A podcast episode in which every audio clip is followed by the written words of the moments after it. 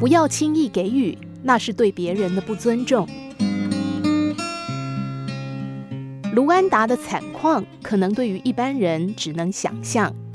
台湾来的义工下了卡车之后，看到一位骨瘦如柴、衣不蔽体的黑人男孩朝他们跑来。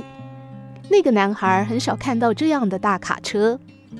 当时台湾来的义工动了怜悯之心，转身就去拿了车上的物品，向小男孩走去。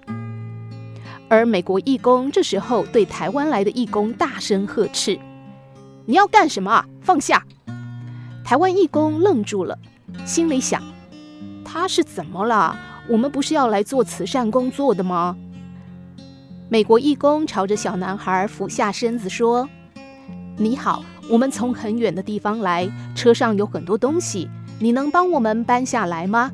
我们会给你报酬的。”小男孩迟疑在原地，这时候又有不少的孩子跑过来，美国义工又对他们说了同样的话。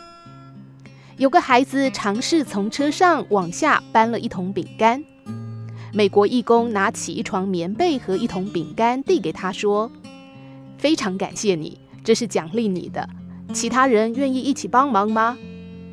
其他的孩子也一拥而上，没有多久就卸货完毕。义工给每个孩子一份救济物资。这时候又来了个孩子，看到卡车上已经没有东西可以帮忙搬了，觉得十分失望。美国义工对他说，你看，大家都搬累了，你可以为我们唱首歌吗？你的歌声会让我们觉得快乐的。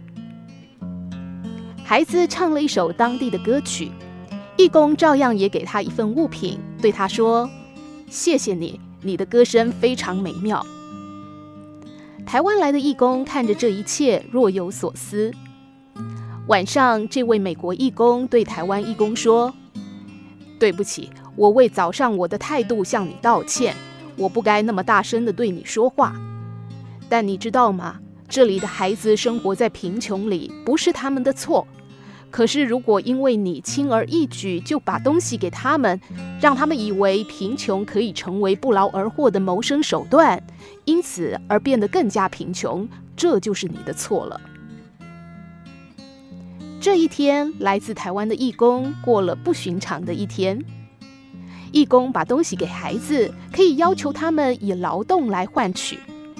其实家庭教育也是如此，不要轻易的给予，别让孩子认为一切都是父母应该给的。父母没有欠孩子任何东西，而是孩子要懂得父母给予的点滴都要感恩。